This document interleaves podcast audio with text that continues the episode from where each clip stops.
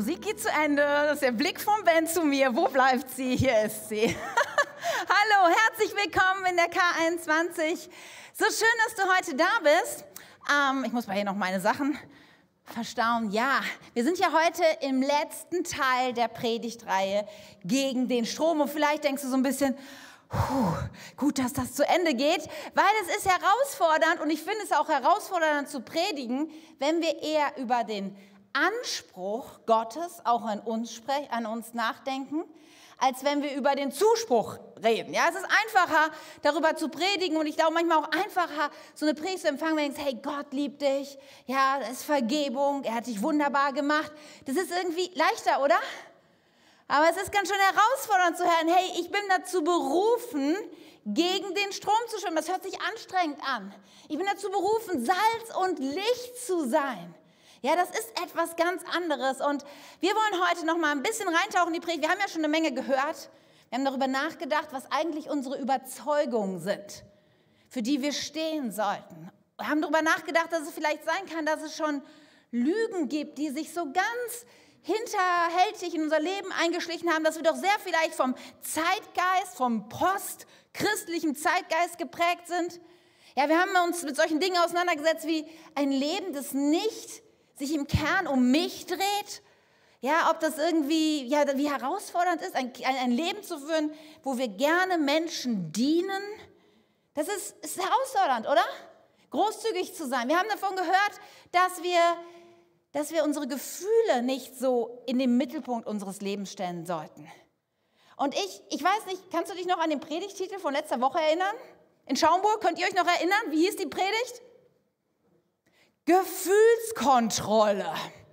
Und ich weiß nicht, ob bei dem Wort Kontrolle, was das so bei dir irgendwie auslöst. Ich muss gestehen, ich habe so meine Probleme mit Kontrolle manches Mal.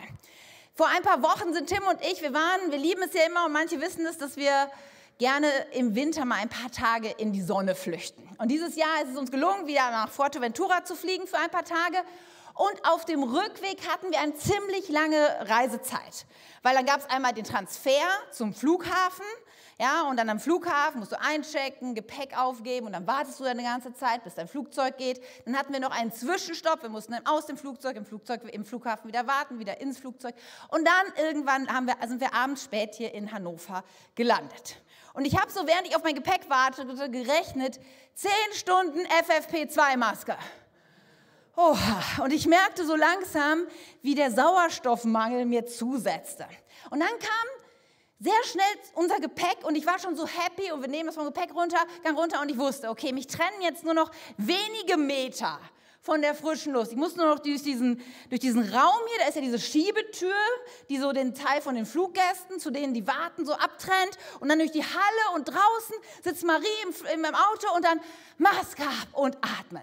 Und ich bin sehr strategisch, sehr schnell und forsch auf diese Schiebetür zugegangen.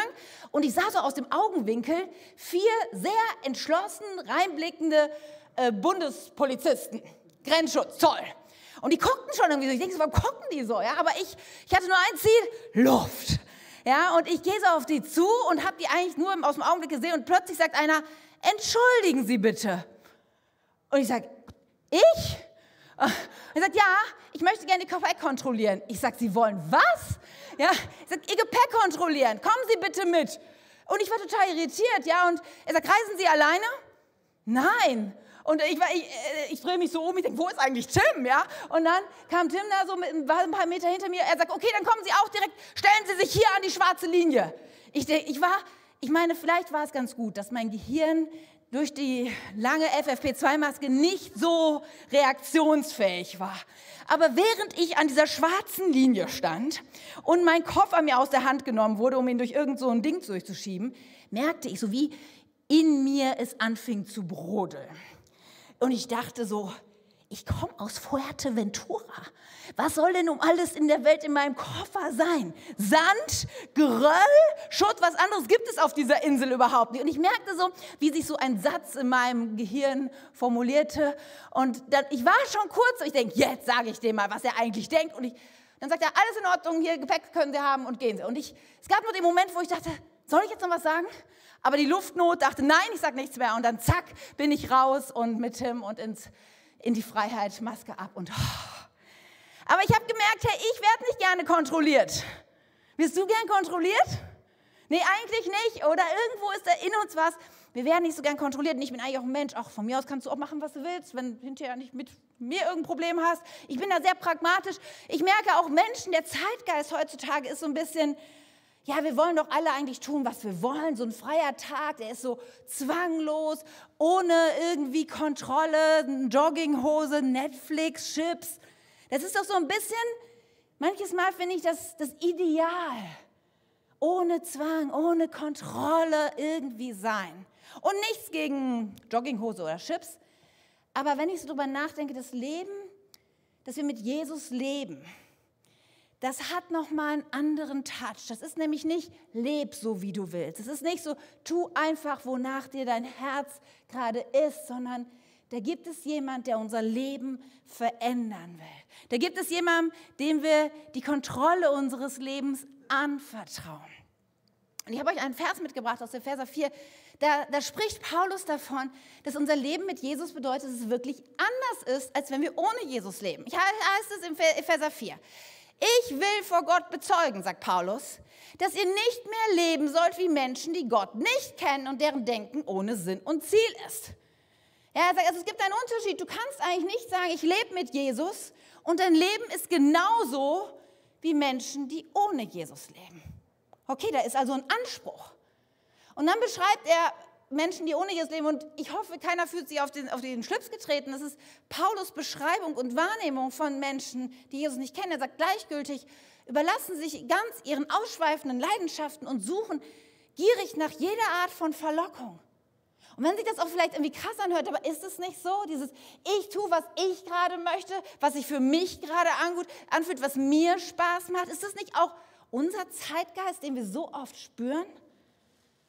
Und dann sagt Paulus, nein, lasst euch, die ihr mit Jesus lebt, doch stattdessen einen neuen Geist und ein verändertes Denken geben.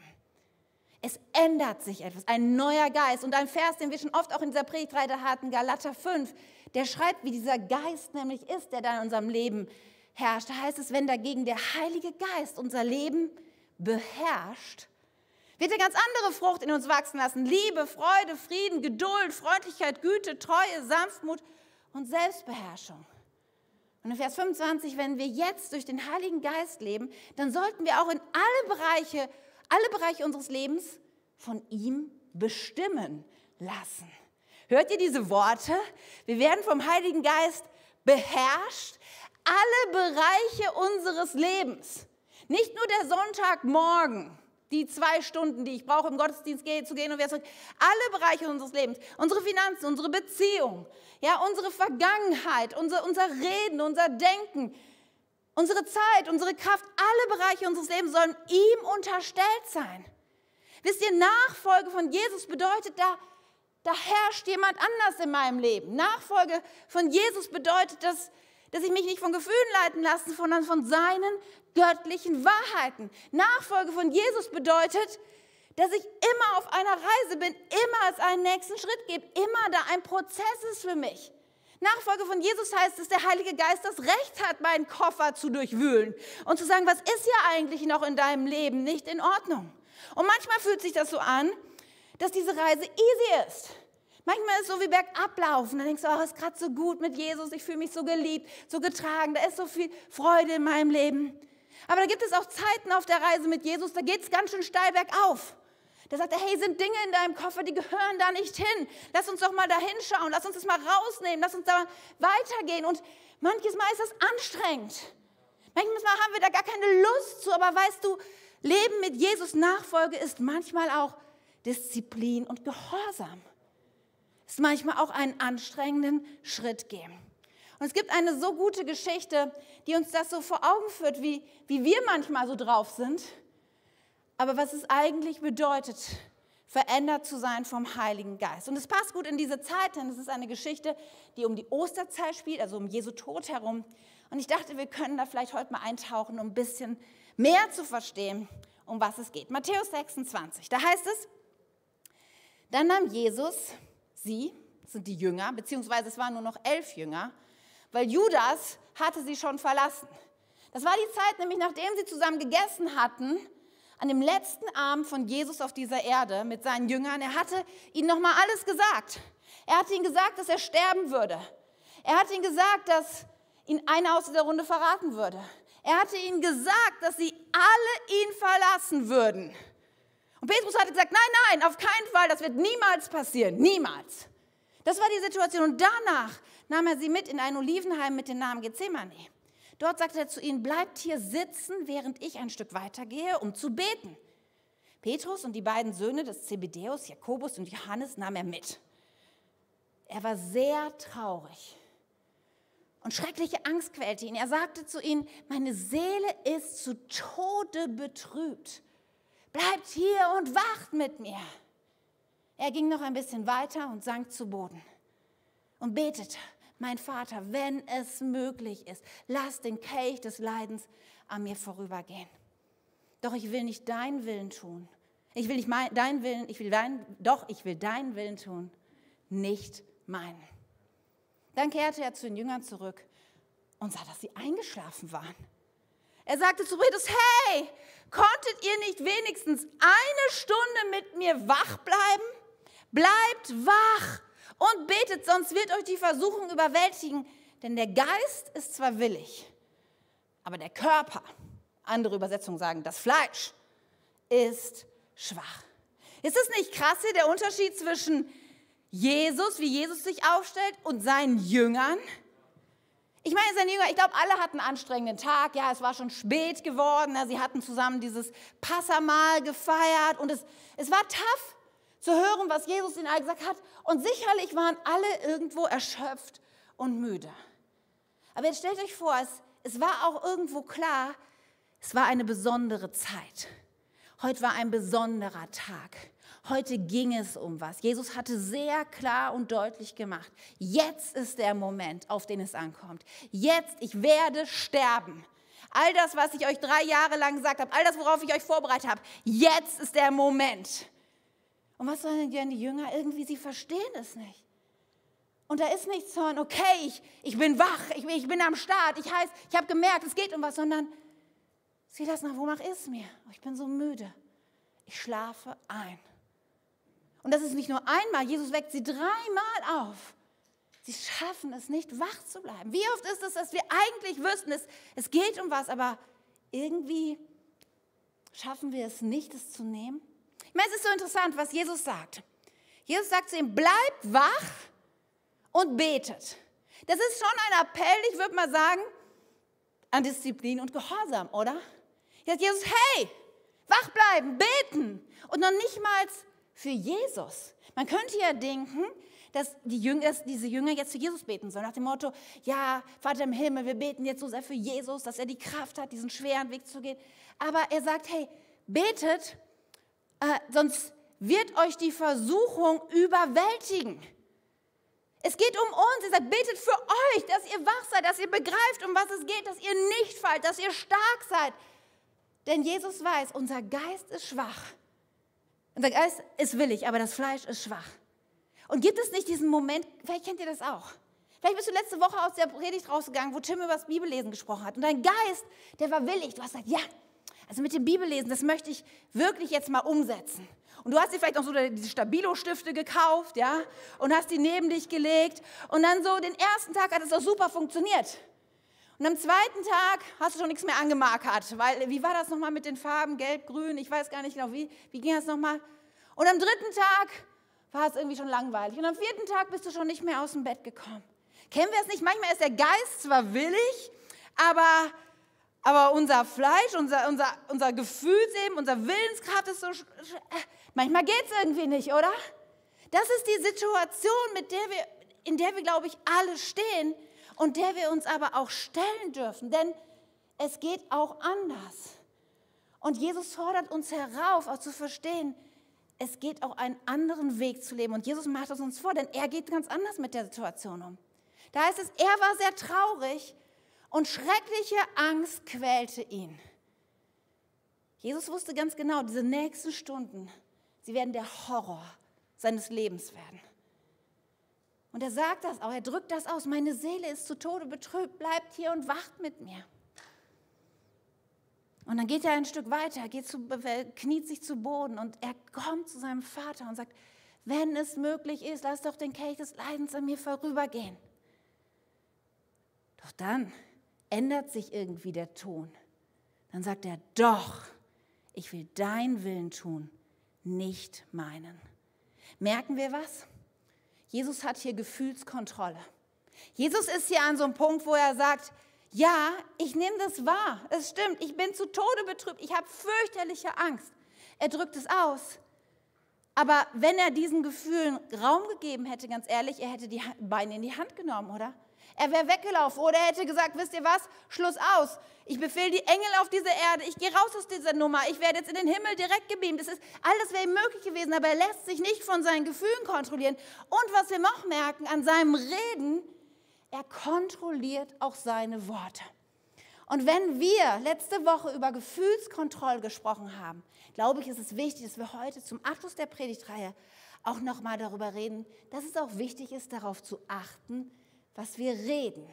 Es geht auch um Wortkontrolle. Und vielleicht ist das herausfordernd, aber ich möchte dich heute mal darauf hinweisen, achte doch mal darauf, was du redest. Und das war eine lange Einladung zur Predigt, aber jetzt bete ich noch. Unsere Worte haben Gewicht und unsere Worte haben Kraft. Das werden wir heute hören. Und ich bete so sehr, Heiliger Geist, dass du heute zu uns redest, dass wir deine Worte hören und dass wir verstehen, was für eine Kraft darin liegt, die richtigen Worte zu reden. Ich bete so sehr da, wo heute, wo vielleicht der Geist willig ist, aber das Fleisch schwach ist. Ja, dass wir heute wach werden und sagen, diesen Kampf nehme ich auf.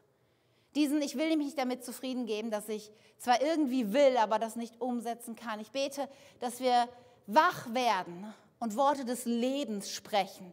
In das Leben unserer Familien, unseren Arbeitsplatz, in unsere Gesellschaft und auch für uns ganz persönlich. Und so sprich du zu uns. Sprich in, in Schaumburg, hier in Wunsdorf, online. Rede du, Heiliger Geist, zu uns. Amen. Worte haben Kraft. Das ist die Wahrheit. Ich meine, ein bekannter Vers, viele von euch mögen ihn kennen, in Sprüche 18, Vers 21. Da wird die Sache ganz auf den Punkt gebracht. Da heißt es, wer gerne redet, muss die Folgen tragen, denn die Zunge kann töten oder Leben spenden. Ich meine, das kennen wir alle. Ich kann sagen, Silas, ja, hättest du dich heute nicht mal vernünftig anziehen können? Schau dich doch mal an. Ja, und überhaupt, irgendwie bist du nicht auf Zack. Ich kann, ich kann mit meinen Worten jemanden fertig machen und damit den ganzen Tag und vielleicht die nächsten Tage seines Lebens irgendwie ziemlich mies machen, oder? Das kennen wir doch alle. Vielleicht von deinen Arbeitskollegen, deiner Familie. Worte haben Kraft, dich zu, dich zu beeinflussen. Natürlich auch im positiven Sinn. Ich kann durch so viel Gutes, was ich spreche, auch Leben bauen. Und ich frage mich manchmal, wie bewusst sind wir uns darüber? Jesus bringt die Sache noch ein bisschen schärfer auf den Punkt und führt uns vor Augen, wie wichtig unsere Worte sind. In Matthäus 12. Er redet gerade mit den Pharisäern und er ist sehr scharf. Und vielleicht denkst du, na, ich bin ja kein Pharisäer. Das mag vielleicht sein, aber ich glaube, es gibt auch heute in diesen Worten eine Botschaft für uns. Denn da sagt Jesus, ein Baum erkennt man an seinen Früchten. Ist ein Baum gut, so wird er auch gute Früchte tragen. Ist ein Baum schlecht, so wird er schlechte Früchte tragen. Logisch, oder? Ihr Schlangenbrut. Ja, also wie gesagt, er redet mit den Pharisäern und er ist nicht happy mit ihnen. Wie können böse und hinterhältige Menschen wie ihr reden, was gut und richtig ist? Jetzt kommt's. Denn immer bestimmt ja euer Herz, was ihr sagt. Ein guter Mensch spricht gute Worte aus einem guten Herzen. Und ein böser Mensch spricht böse Worte aus einem bösen Herzen. Ich sage euch, und jetzt kommt's, am Tag des Gerichts müsst ihr euch für jedes böse Wort, das ihr sagt, verantworten. Was ihr heute sagt, entscheidet über euer Schicksal. Entweder werdet ihr gerettet oder gerichtet. Krass, oder?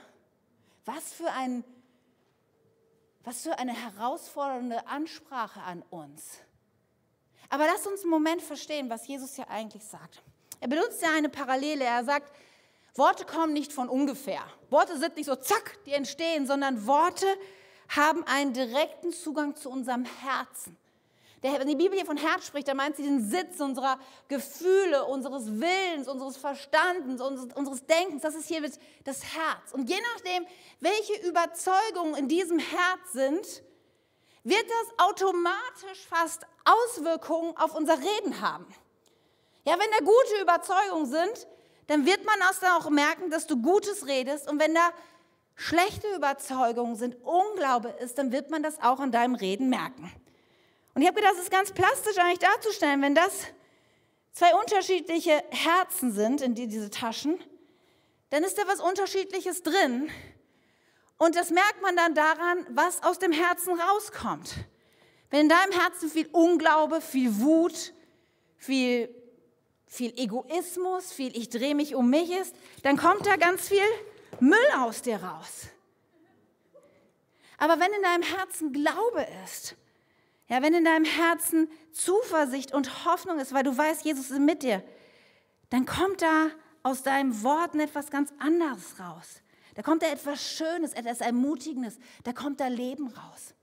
Und ich weiß nicht, wie es dir geht mit deinem Herzen, wenn du, vielleicht sollten wir uns mal häufiger zuhören, um, um festzustellen, was eigentlich in unserem Herzen so drin ist. Oder? Und es ist so krass, weil ich meine, Jesus sagt ja, unsere Worte werden darüber bestimmen, ob wir gerettet oder gerichtet werden. Vielleicht denkst du, oh, ist das wirklich wahr? Weil ich dachte, unser Glaube entscheidet darüber. Ja, aber wir müssen ja verstehen, unser Glaube in unserem Herzen, der kann nicht nur in unserem Herzen bleiben. Unser Glaube wird sich immer automatisch auch in dem, was wir reden, widerspiegeln und Ausdruck finden. Wenn deine Worte nicht von Glauben geprägt sind, wenn deine Worte nicht von Hoffnung und von Jesus geprägt sind, vielleicht musst du dich mal fragen, was sind denn dann wirklich für Überzeugung in meinem Leben? Was ist da wirklich los? Und ich glaube, es ist so wichtig, dass wir, dass wir wie ein Diagnosemittel mal uns selber zuhören, um festzustellen, ist da Leben oder ist da eigentlich Tod in unseren Herzen? Was sind unsere Überzeugungen? Und wenn ich, ehrlich gesagt muss ich sagen, es ist ja auch manches Mal so, dass das nicht ganz so eindeutig ist. Ich meine, Jesus spricht hier über ein Prinzip, von dem wir viel lernen können. Aber wenn ich mal so mein Herz betrachten würde, würde ich sagen, also da sind schon so manche gute Überzeugungen drin. Jesus liebt mich, Jesus hat mir vergeben. Mit ihm, weiß ich, gibt es immer Zukunft und Hoffnung. All das, das ist schon in meinem Leben drin, muss ich sagen, in meinem Herzen. Aber da gibt es schon noch mal so Momente, da gibt es auch ein bisschen Müll. Da gibt es irgendwie den Zweifel. Oder da gibt es vielleicht negatives Denken über mich, dass ich denke, ich weiß nicht, manchmal, ob ich genüge, ob, ob ich wirklich so wunderbar gemacht bin, wie die Bibel sagt. Und ich weiß nicht, vielleicht kennst du das auch, wenn du in dein Herzen guckst, dass es da beides gibt. Und gerade in die Situation, wo, wo Druck ist oder Herausforderung ist, ja, da, da wird manchmal offenbar, was vielleicht noch so ein bisschen an Müll in unserem Herzen lungert, ja? Gerade dann, wenn es schwierig ist, dann, dann hör dir mal zu, wem gibst du die Schuld? Über wen ziehst du her? Über was urteilst du? Ja, über wen lästest du? Was ist dann, wie viel Glauben drückst du aus in diesen Situationen? Oder auch in guten Momenten, wenn du so dankbar bist. Was kommt da aus deinem Mund? Kommt da Jesus, es ist so unglaublich, dass du mich so versorgst. Kommt da Dankbarkeit und Lob und Ehre? Oder kommt da, wow, das habe ich echt gut gemacht? Oder ist da vielleicht auch einfach Schweigen, weil wir gar nicht so den Link dazu haben, dass all das Gute, was wir haben, doch von Jesus kommt? Was, was für ein Mix ist hier in deinem Herzen? Ich habe letztens, habe ich mich über mich geärgert und da brach es so aus mir heraus, das ist ja wie immer typisch. Ja, typisch ist es, ich bin einfach zu dumm dafür. Und ich bin so dankbar, dass ich einen Mann habe, der mir zuhört und der gesagt hat, Katja, red nicht so über dich. Das ist nicht die Wahrheit, du bist nicht zu dumm. Aber manchmal gibt es diese Momente, da, da kommt noch so was irgendwie raus aus unserem Herzen. Deswegen ist es so wichtig, uns zuzuhören. Hör dir selber mal zu, was du sagst, denn das gibt Rückschlüsse dazu, wie viel Leben in deinem Herzen es ist und wie viel Lügen, wie viel Zeitgeist, wie viel negatives Denken über dich und über Gott. Und manchmal ist es herausfordernd, vielleicht sagst du, ja, Katja, das stimmt, aber wie kann ich das denn wie kann ich das verändern? Und wir können hier so viel von Jesus lernen, wie er sich positioniert und wie er mit seinen Gefühlen, wie er mit diesem Mix auch sicherlich in seinem Herzen gut umgegangen ist. Deswegen lass uns noch mal reingehen in diese Geschichte. Jesus im Garten Gethsemane. Wir haben gerade schon gehört, er war sehr traurig und schreckliche Angst quälte ihn. Und er sagte, meine Seele ist zu Tode betrübt. Bleibt hier und wach mit mir. In Jesu Herz gab es auch Angst. In Jesu Herz gab es auch Unsicherheit. Das stimmt, es gab, okay, ich, ich weiß, es wird jetzt wirklich schwierig werden die nächste Zeit. Diese nächsten Stunden werden qualvoll werden. Und er drückt es aus. Er sagt, das ist das Großartige, Jesus drückt Gefühle nicht weg. Und das ist auch nicht unser Job zu sagen, ach ja, ist alles nicht so. Manchmal begegne ich Christen und die, denen geht es offensichtlich nicht gut und die sind vielleicht krank und dann sagst du, hey, ich sehe es, dir geht es nicht gut, was ist mit dir los? Und dann antwortet meine Person, nein, nein, in Jesus bin ich geheilt. Und wo ich so denke, nee, also wenn ich mal ganz ernst bist, faktisch jetzt bist du noch nicht geheilt. Und es macht Jesus auch nicht Ehre, ihm irgendwie das jetzt schon vorwegzunehmen, sondern du darfst sagen, ja, ich bin gerade krank. Ja, stimmt, mir geht es gerade nicht gut. Diese Gefühle, ich darf das ja ausdrücken. Jesus machte genau das Gleiche. Jesus sagt, er geht mit seinen Gefühlen zu seinem Vater und er betet, also ganz ehrlich, Papa, wenn es nach mir geht, können wir das nicht überspringen. Wenn es nach mir geht, kann dieser Kelch des Leids nicht mehr vorbei. Er drückt seine Gefühle und seine Wünsche aus. Aber dann kommt der Moment. Dann trifft er nämlich eine Entscheidung. Dann lässt er nicht seine Worte einfach weiterlaufen. Dann trifft er eine Entscheidung und sagt, aber jetzt, doch und manchmal gibt es diese Momente, wo bei allen, mir geht es nicht gut, bei allen, ich hätte es gern anders. Gibt es diesen Moment, wo wir auftreten müssen und sagen, doch, ich will deinen Willen tun und nicht meinen. Und ich glaube, dass das so eine Botschaft ist heute für dich und für mich. Ja, wir haben vielleicht Ängste. Ja, wir haben Zweifel. Ja, wir haben sogar vielleicht noch Lügen über uns oder über unser Leben in unserem Herzen drin. Und wir dürfen damit zu Jesus kommen. Wir dürfen ihm all das sagen. Aber da gibt es diesen Moment, wo wir dann eine Pause machen und wo wir sagen, ja, aber trotzdem, doch, ich weiß, du liebst mich, aber trotzdem, doch, ich bleibe an deiner Hand. Paulus sagt, mein Herz ist voller Leid. Das war seine Situation und er kennt es an. Doch ich erlebe täglich neue Freude. Und ich glaube, es ist eine Zeit in diesem Jahr 2022, wo wir nicht, nicht länger uns einfach in diesem, ich rede, was ich gerade fühle und denke, ich gebe mich dem hin, sondern wo wir wach werden müssen. Als Kirche, als Menschen, die Jesus leben und sagen, hey, da gibt es diesen Doch-Moment. Und da gibt es Menschen, die müssen das hören. Dass ja, es ist gerade schwierig. Ja, es ist eine große Krise für die ganze Gesellschaft. Aber doch weiß ich, mein Erlöser lebt. Aber doch weiß ich, es gibt Zukunft und Hoffnung. Aber doch weiß ich, es ist noch nichts verloren. Aber doch weiß ich, ich brauche keine Angst zu haben. Ich glaube, es ist an die Zeit, die Pause zu machen und unsere Worte weise zu wählen, uns zuzuhören und dann weise dagegen zu halten. Asaf, ein Psalmist, ja, er drückt es so aus im Psalm 23. Er guckt auf sein Leben und sagt, es geht mir nicht gut. Mein Leben ist, ist gerade sehr schwierig, ich bin krank. Und wenn ich mich mal so umgucke, all die anderen Menschen, vor allem die nicht an Jesus glauben, ehrlich aber an Gott glauben, die geht es viel besser. Und er kommt mit all seinen negativen Gefühlen, mit seinem Unglauben, kommt er zu Gott. Und er schüttet ihm sein Herz aus. Und dann, dann gibt es diesen Moment, wo sich plötzlich alles dreht. Und auch hier, es ist ein Doch-Moment. Er sagt, es hat alles keinen Sinn. Ich weiß nicht, wie das weitergehen soll. Und dann plötzlich, doch ich gehöre noch immer zu dir. Du hältst meine rechte Hand. Du wirst mich nach deinem Rat leiten und mich schließlich in Ehren aufnehmen. Wen habe ich denn im Himmel außer dir? Du bist mir wichtiger als alles andere auf der Erde. Bin ich auch krank und völlig geschwächt. Bleib Gott, der Trost meines Herzens, er gehört mir für immer und ewig. Ich glaube, es wird Zeit, ihr Lieben, dass wir uns selber mal besser zuhören. ich glaube, es wird Zeit, dass wir anfangen, das doch entgegenzusetzen, dass wir unsere Worte kontrollieren. Da gibt es eine Welt, die hören muss, dass es da Zukunft und Hoffnung gibt. Da gibt es eine Welt, die hören muss, dass Gott wirklich real ist. Und ich glaube, es ist eine Zeit, wo wir unsere Stimme wieder mehr erheben müssen und das hineinsprechen müssen, weil da so viele Menschen sind, die eben keine Hoffnung haben und nicht wissen, dass es einen liebenden Vater gibt, der für sie ist. Wollen wir das mehr sein?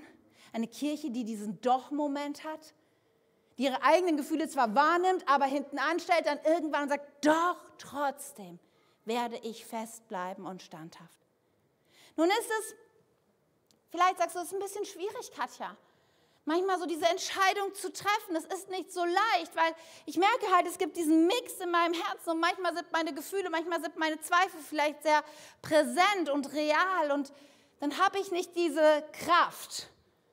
Ja, du sagst, vielleicht ist der Geist willig, aber das Fleisch ist schwach, dann in den Momenten diese Entscheidung zu treffen und aufzustehen.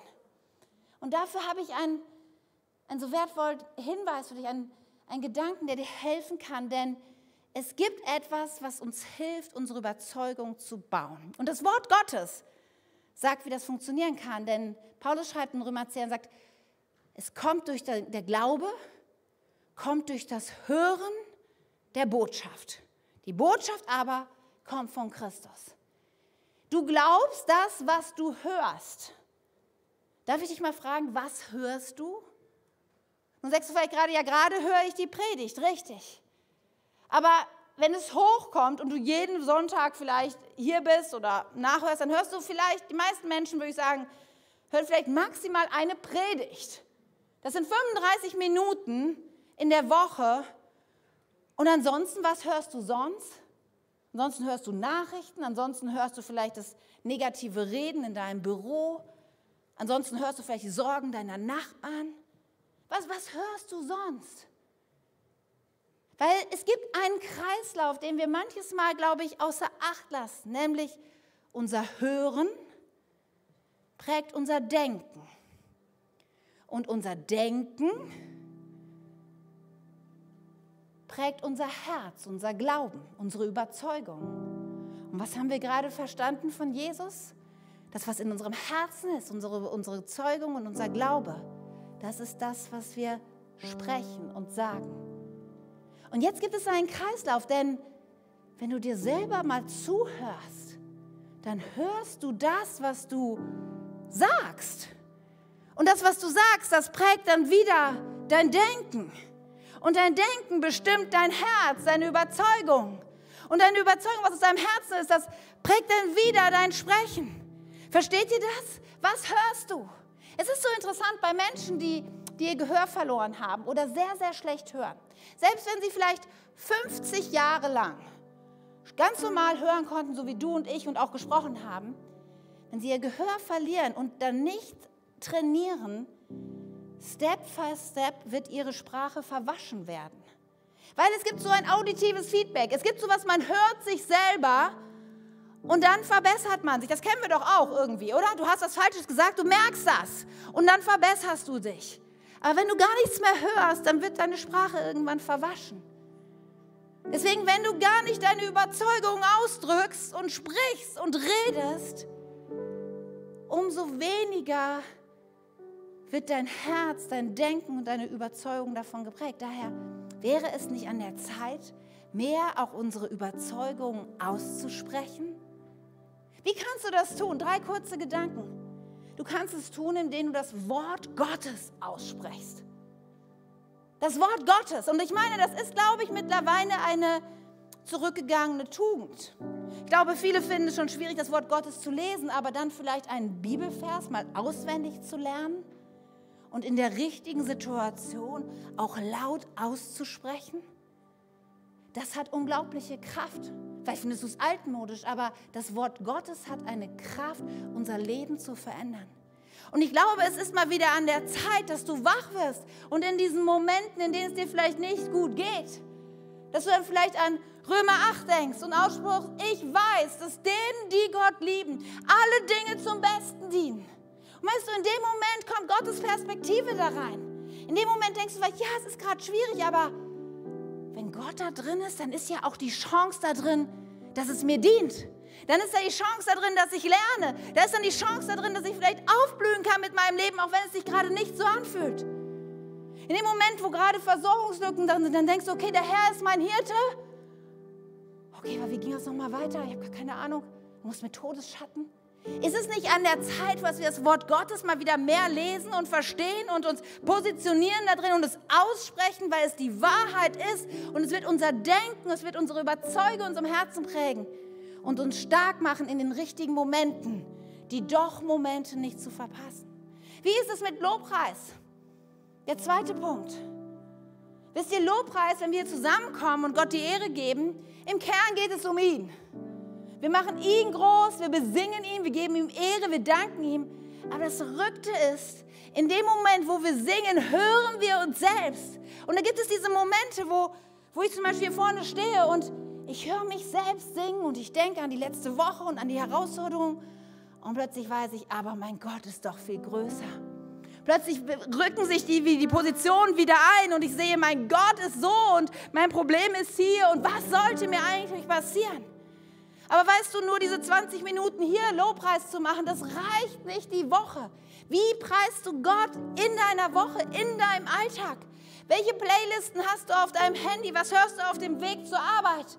Wo gibst du diesen Raum, deine Überzeugung zu bauen, indem du Gott die Ehre gibst? Und dann gibt es noch den dritten Punkt, und das habe ich für mich dieses letztes Jahr total neu entdeckt, nämlich eine persönliche Deklaration zu verfassen.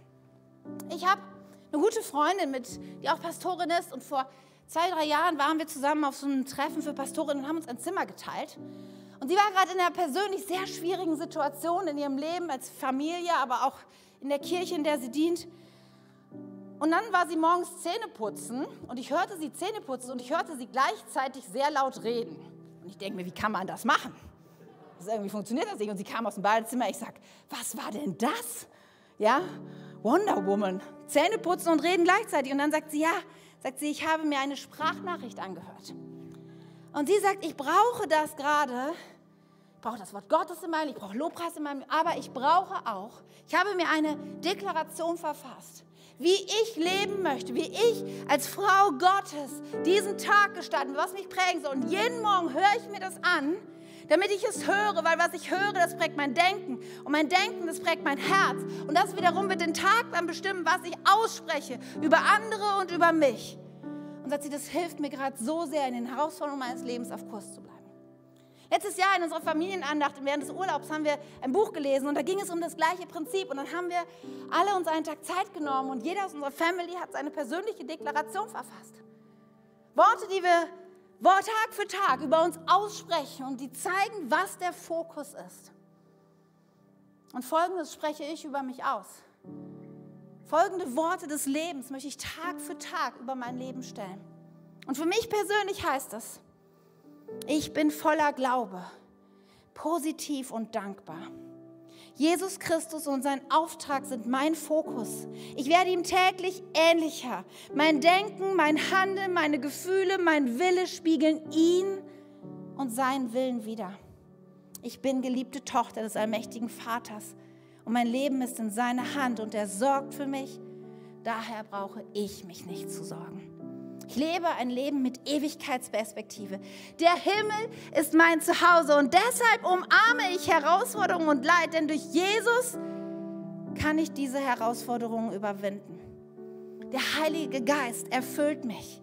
Ich rechne mit seinem übernatürlichen Wirken und Reden.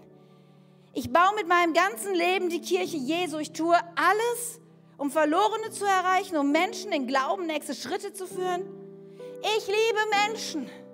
Und was glaubst du, wie oft, wenn ich das ausspreche, mir gerade Menschen einfallen, die ich nicht gerade liebe?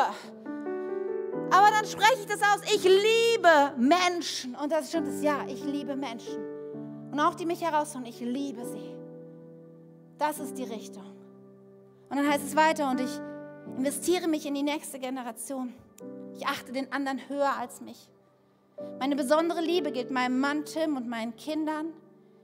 Ich tue alles dafür, dass es ihnen gut geht und sie aufblühen, um das Leben zu leben, das Gott für sie bestimmt hat. Ich gehe achtsam mit meinen Ressourcen und meinem Körper um. Da behalte ich die Balance zwischen Disziplin und Gnade. Ich will gnädig mit mir und anderen sein. Ich muss nicht perfekt sein und darf Fehler machen. Ich brauche nicht alles unter Kontrolle zu haben, weil Jesus alles unter Kontrolle hat. Er ist mein Retter und er ist der Herr. Er ist das Zentrum meines Lebens. Und ich liebe, liebe ihn und diene ihm von ganzem Herzen. Bin ich das schon 100 Prozent? Nein. Aber Tag für Tag spreche ich es über mein Leben aus. Tag für Tag gibt es diesen Doch-Moment, wo ich sage, aber das ist das, was du über mich denkst, Jesus. Und ich will mich nicht mit weniger zufrieden geben, weil ich weiß, dass meine Worte Kraft haben. Ich möchte mir zuhören. Ich möchte wissen, was in meinem Herzen ist. Und ich möchte Worte sprechen, die nicht nur mein Leben verändern, sondern die dadurch das Leben von meiner Familie, meinen Freunden, dieser Kirche, meinen Nachbarn verändern. Lasst uns auf unsere Worte achten. Lasst uns Worte sprechen, die Leben verändern. Amen. Amen. Zum Ende dieser Predigtreihe möchte ich noch einen besonderen Moment, dass wir uns einen besonderen Moment nehmen. Weil das waren schon herausfordernde Wochen, oder? Gegen den Strom zu schwimmen. Ich meine, wir haben gehört von den Lachsen, dass manche von ihnen es nicht schaffen und dass sie am Ende der Reise so erschöpft sind, dass sie sterben. Und weißt du, dieses, dieses gegen den Strom schwimmen ist nichts, was du aus eigener Kraft tun kannst. Menschen können eine Menge aus eigener Kraft tun, aber das, worüber wir reden, ist, dass der Heilige Geist mit dir gemeinsam gegen den Strom schwimmt und dass er derjenige ist, der dich ausrüstet mit Kraft. Hey, das ist doch unser Jahresthema, darum geht es. Dieses ist nicht ein Appell von reiß dich mal zusammen und raff dich. Dieses ist ein, hey, mit der Kraft Gottes ausgerüstet, ist es möglich, gegen den Strom zu schwimmen. Und ich will jetzt einen Moment geben, wo, lass uns mal gemeinsam aufstehen, wo wir nochmal in einen Song gehen und du vielleicht ganz persönlich das nochmal ausdrücken kannst und den Heiligen Geist einladen kannst. Du sagst, der Geist ist willig, aber mein Fleisch ist schwach. Deswegen, Heiliger Geist, komm du, komm du, diene uns, diene uns. Wir brauchen dich so sehr. Wenn wir dir begegnen, dann verändern wir uns. Wir wollen nicht ohne dich gehen. Wir wollen nicht aus eigener Kraft laufen, sondern gegen den Strom gemeinsam mit dir.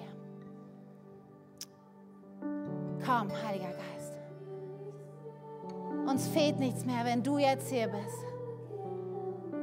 Begegne jeden Einzelnen in diesem Raum.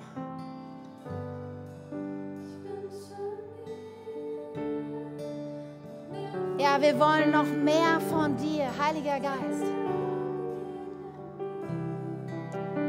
Komm, lass uns singen.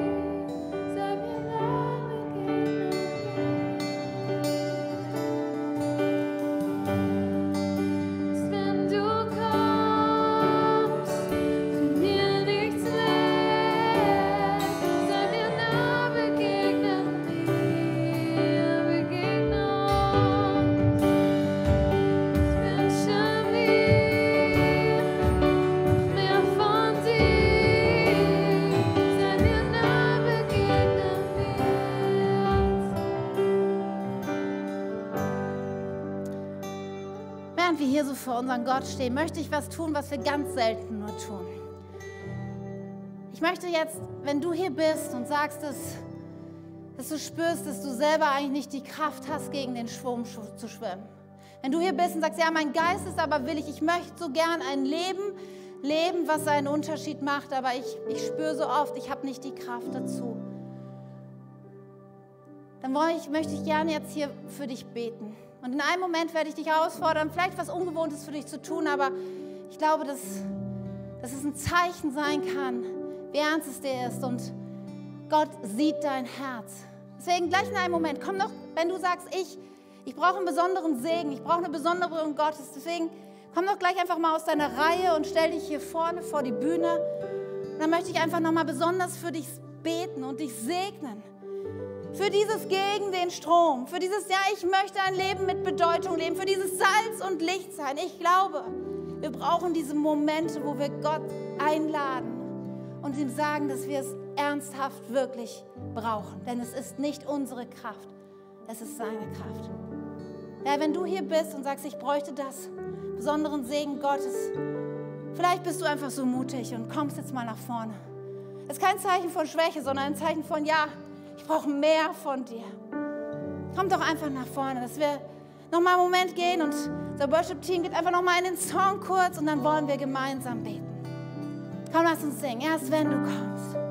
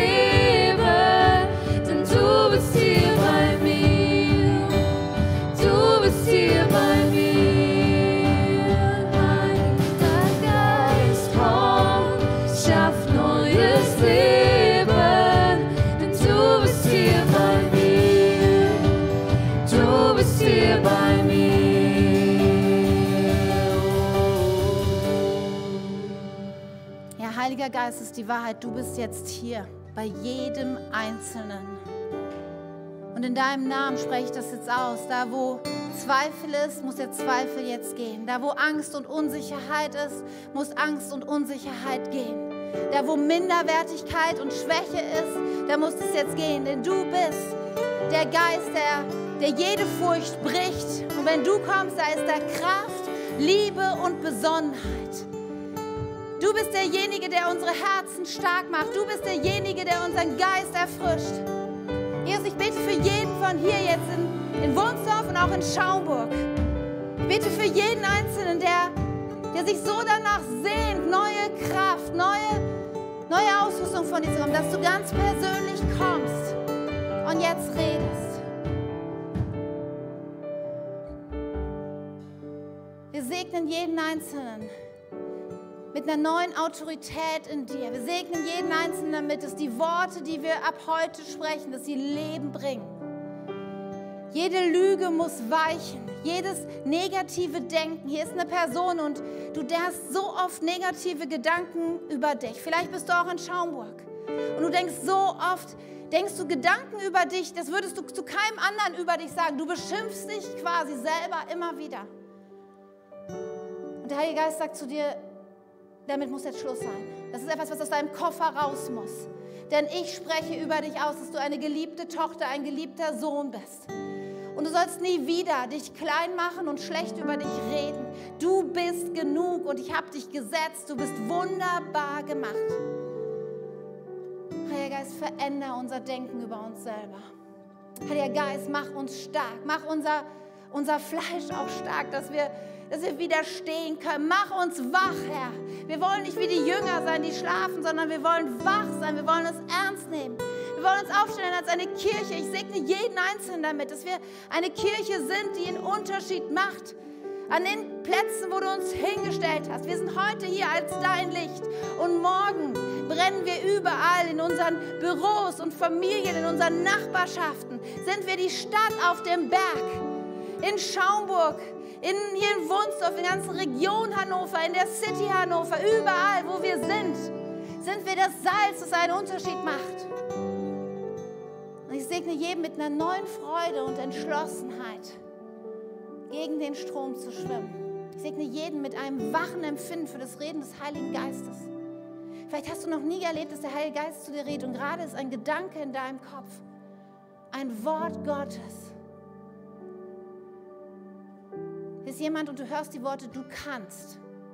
Vielleicht denkst du, ist das wirklich? Und ich möchte, ich möchte sagen, es ist genau das Reden von Gott. Er sagt, du kannst durch mich durchhalten. Du kannst durch mich überwinden. Du kannst durch mich ein Zeugnis sein. Du kannst durch mich meine Liebe weiterbringen zu anderen. Du kannst durch mich sogar eine Person, an die du gerade denkst und wo es dir so schwer fällt, sie zu lieben, du kannst durch Jesus diese Person lieben. Jesus. Und wo wir gerade hier so in diesem Moment sind, vielleicht bist du auch hier und du kennst diesen Jesus noch gar nicht so persönlich. Vielleicht ist es für dich auch alles viel und überwältigend, aber du merkst so sehr, du brauchst auch etwas anderes in deinem Leben, eine neue Kraft, eine neue Richtung. Du merkst, da kommt so viel Müll aus dir raus, so viele Worte, die, die, die töten und nicht Leben spenden und willst das verändern. Da möchte ich dich heute einladen, diesen Jesus in dein Leben hineinzunehmen. Es ist der Moment, wo etwas Neues in dein Herz hineingepflanzt wird. Und das breitet sich dann aus. Dann beginnt diese Reise und verändert dich durch und durch. Aber es braucht diesen Moment, wo du Dinge entscheidest, wo du sagst, jetzt, heute, hier. Ich habe noch eine Menge Fragen, ich weiß noch nicht alles, aber diesem Jesus, wenn es eine Veränderung gibt für mich, wenn es Rettung gibt für mich, dann möchte ich das heute sein. Vielleicht zum ersten Mal, vielleicht hast du es aber auch schon mal entschieden und du möchtest es nochmal neu entscheiden. Und egal, ob du hier bist, in Wunsdorf, egal, ob du in Schaumburg bist, du weißt, jetzt ist nochmal ein Moment, wo du das ganz klar ausdrücken musst. Da möchte ich dich bitten, dass du in einem Moment deine Hand hebst. Ganz klar, sichtbar hochstreckst, als Zeichen für Jesus und auch als Zeichen für mich, damit ich weiß, mit wem ich beten kann. Und dann werde ich ein Gebet vorformulieren und du darfst es nachbeten. Mit jedem Einzelnen hier gemeinsam werden wir das dann beten als Kirche. Und es ist der Moment, wo Glauben beginnt. Es ist der Moment, wo der Müll gehen muss und neue Kraft kommt. Daher, wer ist hier heute, heute Morgen, der sagt, ich möchte diesem Jesus mein Leben vielleicht zum ersten Mal, vielleicht zum wiederholten Mal anvertrauen? Schreck dich mal ihm entgegen. Heb mal deine Hand. Dankeschön. Dann, hier oben, kannst du die Hand wieder runternehmen. Es ist gut, diese Entscheidung auszudrücken. Ich warte noch einen Moment. So wichtig. Auch in Schaumburg. Schreck dich ihm entgegen.